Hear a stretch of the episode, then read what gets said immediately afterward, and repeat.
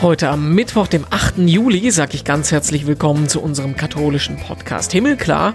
Ich bin Renato Schlegelmilch und ich will mit euch Geschichten erzählen von Menschen im Corona-Alltag. Heute ist das Margot Käßmann. Ein gemeinsames Abendmahl wünschen Sie sich. Ich habe in einem Vortrag vor 30 Jahren mal gesagt, das passiert auf jeden Fall noch in meiner Lebenszeit. Jetzt bin ich schon 62, also jetzt müssen Sie sich langsam ein bisschen beeilen. Margot Käßmann ist evangelische Theologin, war Ratsvorsitzende der Evangelischen Kirche in Deutschland, Lutherbotschafterin, hat heute unter anderem eine eigene Bildkolumne und auch einen eigenen Podcast und spricht mit uns gleich darüber, wie man es denn bei all den düsteren Schlagzeilen schafft, sich trotzdem die Hoffnung zu bewahren. Vorher gucken wir aber noch gemeinsam in die Schlagzeilen. Was hat sich getan in der katholischen Welt in der letzten Woche?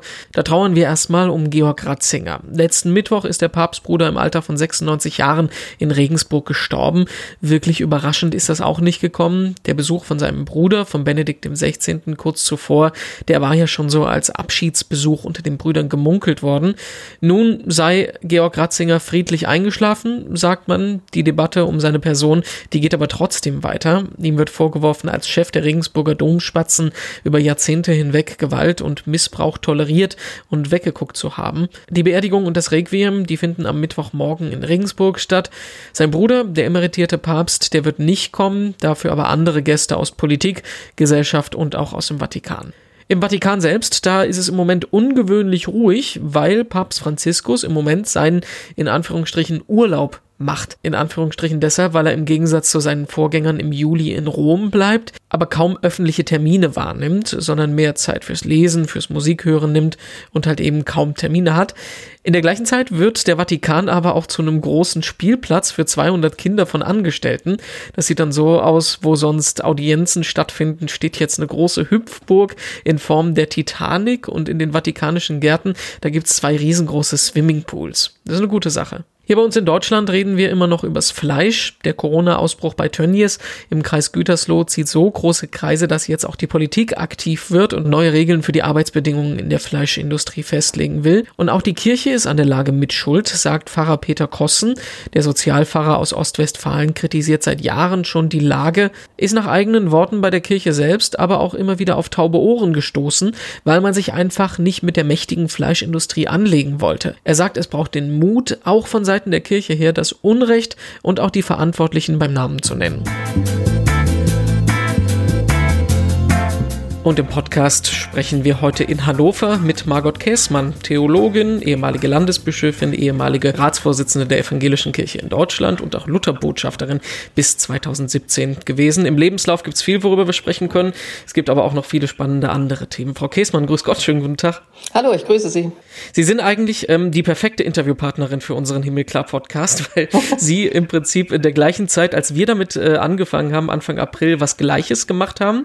Sie äh, machen mit den den Kollegen vom Norddeutschen Rundfunk einen Podcast, der heißt Mensch Margot, wo sie auch äh, in die aktuelle Entwicklung der Gesellschaft zur Corona-Zeit blicken und zum Beispiel auch eine Folge gemacht haben, welche Rolle spielt eigentlich die Hoffnung auch für uns als Christen. Das ist normalerweise bei unserem Podcast immer die Abschlussfrage. Was bringt Ihnen Hoffnung in dieser Zeit? Ich will es mal umdrehen und an Anfang setzen. Wie, was bringt Ihnen Hoffnung? Welche Rolle spielt das für Sie gerade? Also Hoffnung schöpfe ich erstmal schon aus unserem Glauben und dem christlichen Glauben. Ich fand die ganze Corona-Zeit diesen Satz aus dem zweiten Timotheusbrief so gut. Gott hat uns nicht gegeben den Geist der Furcht, sondern den Geist der Kraft, der Liebe und der Besonnenheit.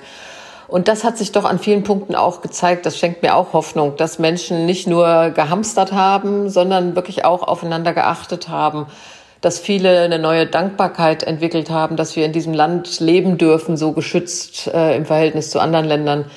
Ähm, dass es auch Nachbarschaftshilfe gab, dass auf einmal Aufmerksamkeit auf Menschen gerichtet wird, die in Anführungsstrichen systemrelevant sind, ähm, die aber sonst wenig beachtet werden in unserem Land. Also es ist neben allen Schwierigkeiten auch viel Gutes entstanden. Jetzt wollen wir das immer so sehen und äh, es ist klar, dass man sich immer an was festhalten will. Wenn man sich aber die Schlagzeilen anguckt in den letzten Monaten, dann, dann sind das ja so düstere Sachen und ich rede jetzt nicht nur vom, ähm, vom, Virus, ich rede von den ähm, Fragen rund um Rassengerechtigkeit auf der ganzen Welt.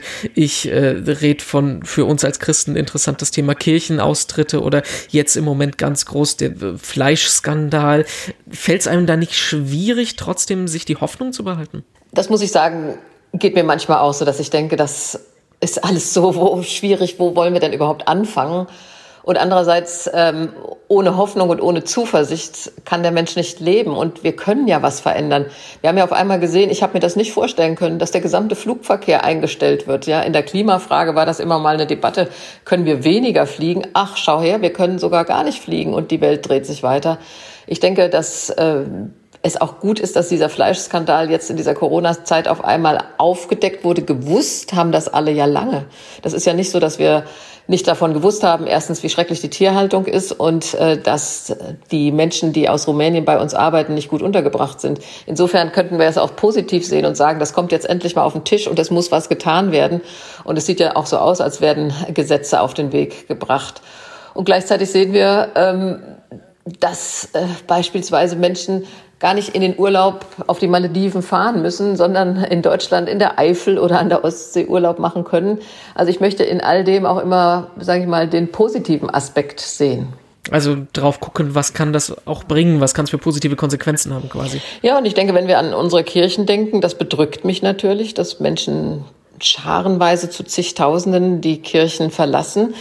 Für mich ist eine Konsequenz aber nochmal deutlicher zu sagen, es ist wichtig, dass du Mitglied bist. Unsere Kirchen bedeuten uns doch auch etwas. Ich möchte äh, in diesem Land ja auch leben, weil es geprägt ist, beispielsweise von solchen Gedanken wie Barmherzigkeit, von christlichem Grunddenken, das sich in unserem Rechtssystem ja auch niederschlägt und im Sozialsystem und den Menschen nochmal klar zu machen, was für ein Verlust es ist, wenn die Kirchen in unserem Land keine Stimme mehr sind, wenn es diese Räume nicht mehr gibt.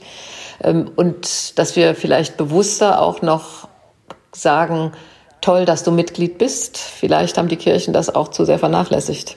Das ist ein Thema, wo ich nochmal nachhaken will. Ähm, das haben Sie ja auch am Wochenende in der Bild am Sonntag in Ihrer Kolumne geschrieben. Also es ist wichtig, dass wir in der Kirche bleiben.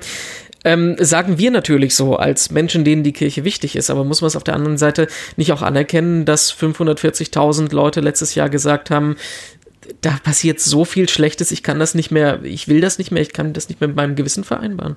Natürlich kann ich das völlig respektieren und wenn Sie jetzt auf die Missbrauchsfälle ansprechen, muss ich sagen, ähm, das ist für mich auch weiterhin unfassbar und auch ein Verspielen von Vertrauen einer pfarramtlichen Person, sage ich mal so weitgreifend, haben die Menschen ja auch vertraut. Und wenn Vertrauen so missbraucht wird, ähm, auf diese grauenvolle Weise, dann erschüttert das natürlich das Vertrauen auch in das gesamte System. Und deshalb müssen wir darüber auch öffentlich und sehr klar und sehr konsequent sprechen, was da passiert ist. Ich finde, Straftaten, die müssen sofort bei der Staatsanwaltschaft angezeigt werden. Das ist nichts, was irgendwie innerkirchlich zu regeln wäre. Aber auch das ist ja jetzt keine neue Diskussion. Ne? Also auch da, wenn man versucht, das positiv zu drehen, kann man da können, also können wir, können wir da noch was reißen? Weil die Zahlen, die gehen ja äh, von Jahr zu Jahr nach oben. Ich bin überzeugt, dass die Kirche auch existent ist, wenn sie kleiner ist. Ähm, was ich versucht habe zu sagen, ist ja, die Kirche ist auch nicht nur eine Dienstleistung. Wenn ich in der Kolumne mehr Platz gehabt hätte, das musste ich streichen. Ich möchte auch sagen, mhm. Christentum ist eben auch ein Leben in Gemeinschaft. Das ähm, sehen viele nicht. Und wenn es heißt dann, ich kann auch im Wald ganz alleine singen, großer Gott, wir loben dich, dann sage ich immer, es heißt aber, großer Gott, wir loben dich. In der Bibel ist es doch von Anfang an so, dass das Markenzeichen von Jesus geradezu ist, dass er sich mit Menschen an einen Tisch setzt, mit ihnen isst und trinkt, über Gott und die Welt redet. Und das gehört zum Christsein deshalb für mich auch dazu. In der evangelischen Kirche ist es ja nicht so, dass die Kirche nun Heilsmittlerin wäre. Äh, also der Christ kann nach Luthers Verständnis auch natürlich alleine mit Gott in Kontakt treten, aber es ist trotzdem ein Leben in Gemeinschaft, als Gemeinschaft, gemeinsam singen, beten, hören und aufeinander achten, auch als soziale Herausforderung, das gehört für mich zum Christsein dazu. Ich bin mal ein bisschen politisch inkorrekt an der Stelle. Tut es Ihnen als evangelische Theologin eigentlich weh, dass die Austrittszahlen bei Ihnen quasi äh, prozentual sogar noch höher liegen als bei der katholischen Kirche, obwohl die ganzen Skandale, die ganzen Missbrauchsverbrechen ja eigentlich viel prominenter auf der katholischen Seite sind? Also denkt man da auch manchmal so ein bisschen, warum kriegen wir das jetzt ab? Ich meine, das war aber schon immer so, muss ich sagen. Äh, ich habe schon als Pfarrerin mal einen Kirchenaustritt in meinem Dorf gehabt. Da ist jemand wegen des Papstes aus der evangelischen Kirche ausgetreten und ich konnte ihm nicht klar machen, dass ich damit eigentlich nichts zu tun habe. Äh, ich denke, das äh, wäre jetzt ein falscher Ansatz zu sagen, warum treten da mehr aus, da weniger aus. Und die einen waschen sich die Hände und sagen, guck mal, bei uns sind es weniger, bei denen sind es mehr. Ähm, das, das, trifft uns alle zusammen. Aus der evangelischen Kirche treten die Menschen ohnehin leichter aus weil sie eben genau nicht dieses Kirchenverständnis haben, dass äh, es nulla salus extra ecclesiam, also außerhalb der Kirche kein Heil gibt. Äh, die Kirche ist für die Evangelischen ja rein ein Versammlungsort, ein Gemeinschaftsort. Aber wie gesagt, der Priester ist nicht notwendig oder der Pfarrer, die Pfarrerin sind nicht notwendig, ähm, um mit Gott in Kontakt zu treten. Das ist bei uns ja ein ganz anderes Verständnis von Kirche. Also könnte man da vielleicht auch wieder versuchen, positiv zu drehen und sagen, wir müssen das gemeinsam angehen, das Problem? Also, dass wir versuchen, gemeinsam da was zu ändern? Also, ich denke schon, dass es gemeinsam angehen müssen, weil die Glaubwürdigkeit der einen Kirche und die Glaubwürdigkeit der anderen Kirche das beeinflusst, äh, das beeinflusst schon. Ich denke aber nicht, dass wir deshalb sagen müssen, wir brauchen jetzt eine Einheitskirche, äh, die alles einheitlich macht, sondern wir sind eine Gesellschaft, ähm, die eine Marktgesellschaft ist, sage ich jetzt mal im weitesten Sinne, und da möchten die Leute wählen können. Äh, und ich finde, dass äh, Kirchen unterschiedlich sind, ist auch gut. Was sich nur gezeigt hat bei der evangelischen Kirchenmitgliedschaftsuntersuchung, dass die Menschen doch sehr stark sich binden über ihre Ortsgemeinde. Und das macht mir auch Hoffnung, weil ich sehe ja, es gibt ganz tolle Ortsgemeinden. Es gibt natürlich auch Gemeinden, die sind so groß geworden, da passiert am Ort nicht mehr viel, weil es eben ähm, zu wenig Personal gibt. Aber ich sehe Gemeinden, ich denke jetzt an eine Gemeinde, in der einer meiner Töchter mit drei Enkeln lebt, die machen so viele großartige Sachen, auch für Kinder und Jugendliche. Da ist die Kirche sehr, sehr lebendig. Und ich denke, das ist vielleicht die Konsequenz, dass wir sagen, stützen wir lebendige Ortsgemeinden. Da wachsen dann Menschen auf, die eine Bindung an die Kirche haben, gerade Kinder und Jugendliche, die sagen, das tat mir gut. Und da will ich auch weiter mich beheimaten und verorten mit meiner ganzen Lebenshaltung. Das ist ein ähm, interessanter Gedanke, das, äh, was Sie gerade angesprochen haben. Gleichmacherei ist nicht der richtige Weg. Das haben Sie ja vor ein paar Jahren auch schon mal äh, gesagt. Da hat das äh, auch viele an Schlagzeilen gebracht zur Frage, wie es mit der Ökumene aussieht. Sie kennen sich aus mit dem Ökumene, Sie, mit der Ökumene. Sie waren ja lange im Ökumenischen Rat der Kirchen aktiv. Wie stellen Sie sich das vor? Wie wird das, also wie, wie, wie können wir äh, in, in der jetzigen Zeit Ökumene gut angehen oder wie können wir auf diesem gemeinsamen Weg weitergehen? Also mir ist bei der Ökumene wichtig, dass wir einander als Kirchen anerkennen, dass wir deshalb auch, das tun wir ja in Deutschland fast alle inzwischen, die Taufe gegenseitig anerkennen. Und was meine Hoffnung ist, ist, dass wir zusammen Eucharistie beziehungsweise Abendmahl feiern können, ganz frei, also ohne Vorgaben. Ich weiß, dass manche sagen, das tun wir ja längst, aber ich möchte das äh, äh ganz frei und offen tun können, weil ich finde, das ist äh, die Einladung von Jesus an diesen gemeinsamen Tisch. Äh, und die sollten wir einander nicht verweigern. Das, ist, das wäre für mich das Ziel. Verschiedenheit, wie gesagt, finde ich gut. Wir reden ja auch in der Ökumene von versöhnter Verschiedenheit. Und in den, das ist ja in den evangelischen Kirchengemeinden auch so. Die einen zeichnen sich, wie gesagt, durch diese tolle Kinder- und Jugendarbeit aus, die anderen vielleicht durch eine hervorragende Kirchenmusik. Ich finde, wir sollten unsere Schwerpunkte setzen und ähm, das Christen einander das Christsein nicht absprechen. Das ist mir wichtig und dass wir in dieser Verschiedenheit auch einander Interesse haben. Also ich werde nicht römisch-katholisch werden, aber ich respektiere natürlich äh, äh, Schwestern und Brüder in der römisch-katholischen Kirche und finde dann auch interessant, äh, was unterschiedlich ist. Ich habe als lutherische Bischöfin, weiß ich, in Basel mal äh, einen Abendmahlsgottesdienst gehalten, die lutherische Liturgie gesungen und hinterher kamen die Reformierten, haben gesagt, Frau Käsmann, das war aber ganz schön katholisch, was Sie da gemacht haben, ja. Und das ist, das macht es doch auch spannend. Das Schönste, was ich da mal erlebt habe, war äh, 500 Jahre Reformation in der evangelischen Gemeinde in Rom, die lateinische Gesänge mit Posaunenchor begleitet haben. das ist natürlich auch schön. Posaunenchor mit lateinischen Gesängen, das passt. Äh, ja, Sie haben es gerade angesprochen. Gemeinsames Abendmahl wünschen Sie sich. Äh, Zeitrahmen? Was denken Sie realistisch? Wann, wann, wann könnte das passieren? Ich habe in einem Vortrag vor 30 Jahren mal gesagt, das passiert auf jeden Fall noch in meiner Lebenszeit. Jetzt bin ich schon 62. Also jetzt müssen Sie sich langsam ein bisschen beeilen, denke ich.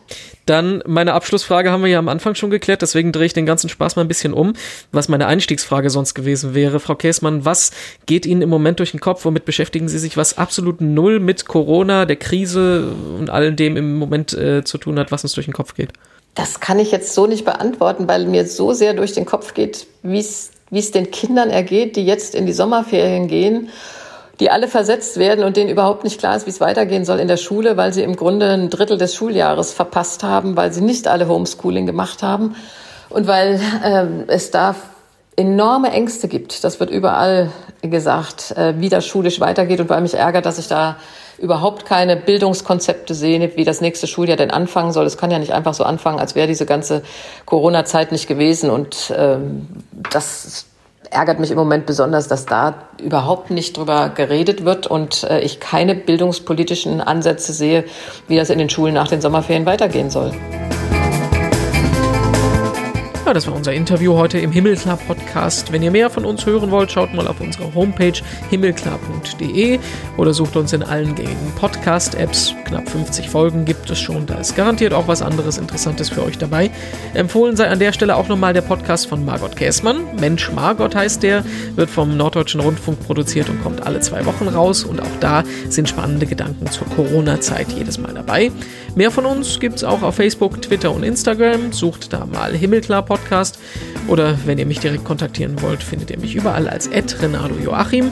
Und in zwei Wochen dann hier wieder im Podcast. Nächste Woche übernimmt Katharina Geiger.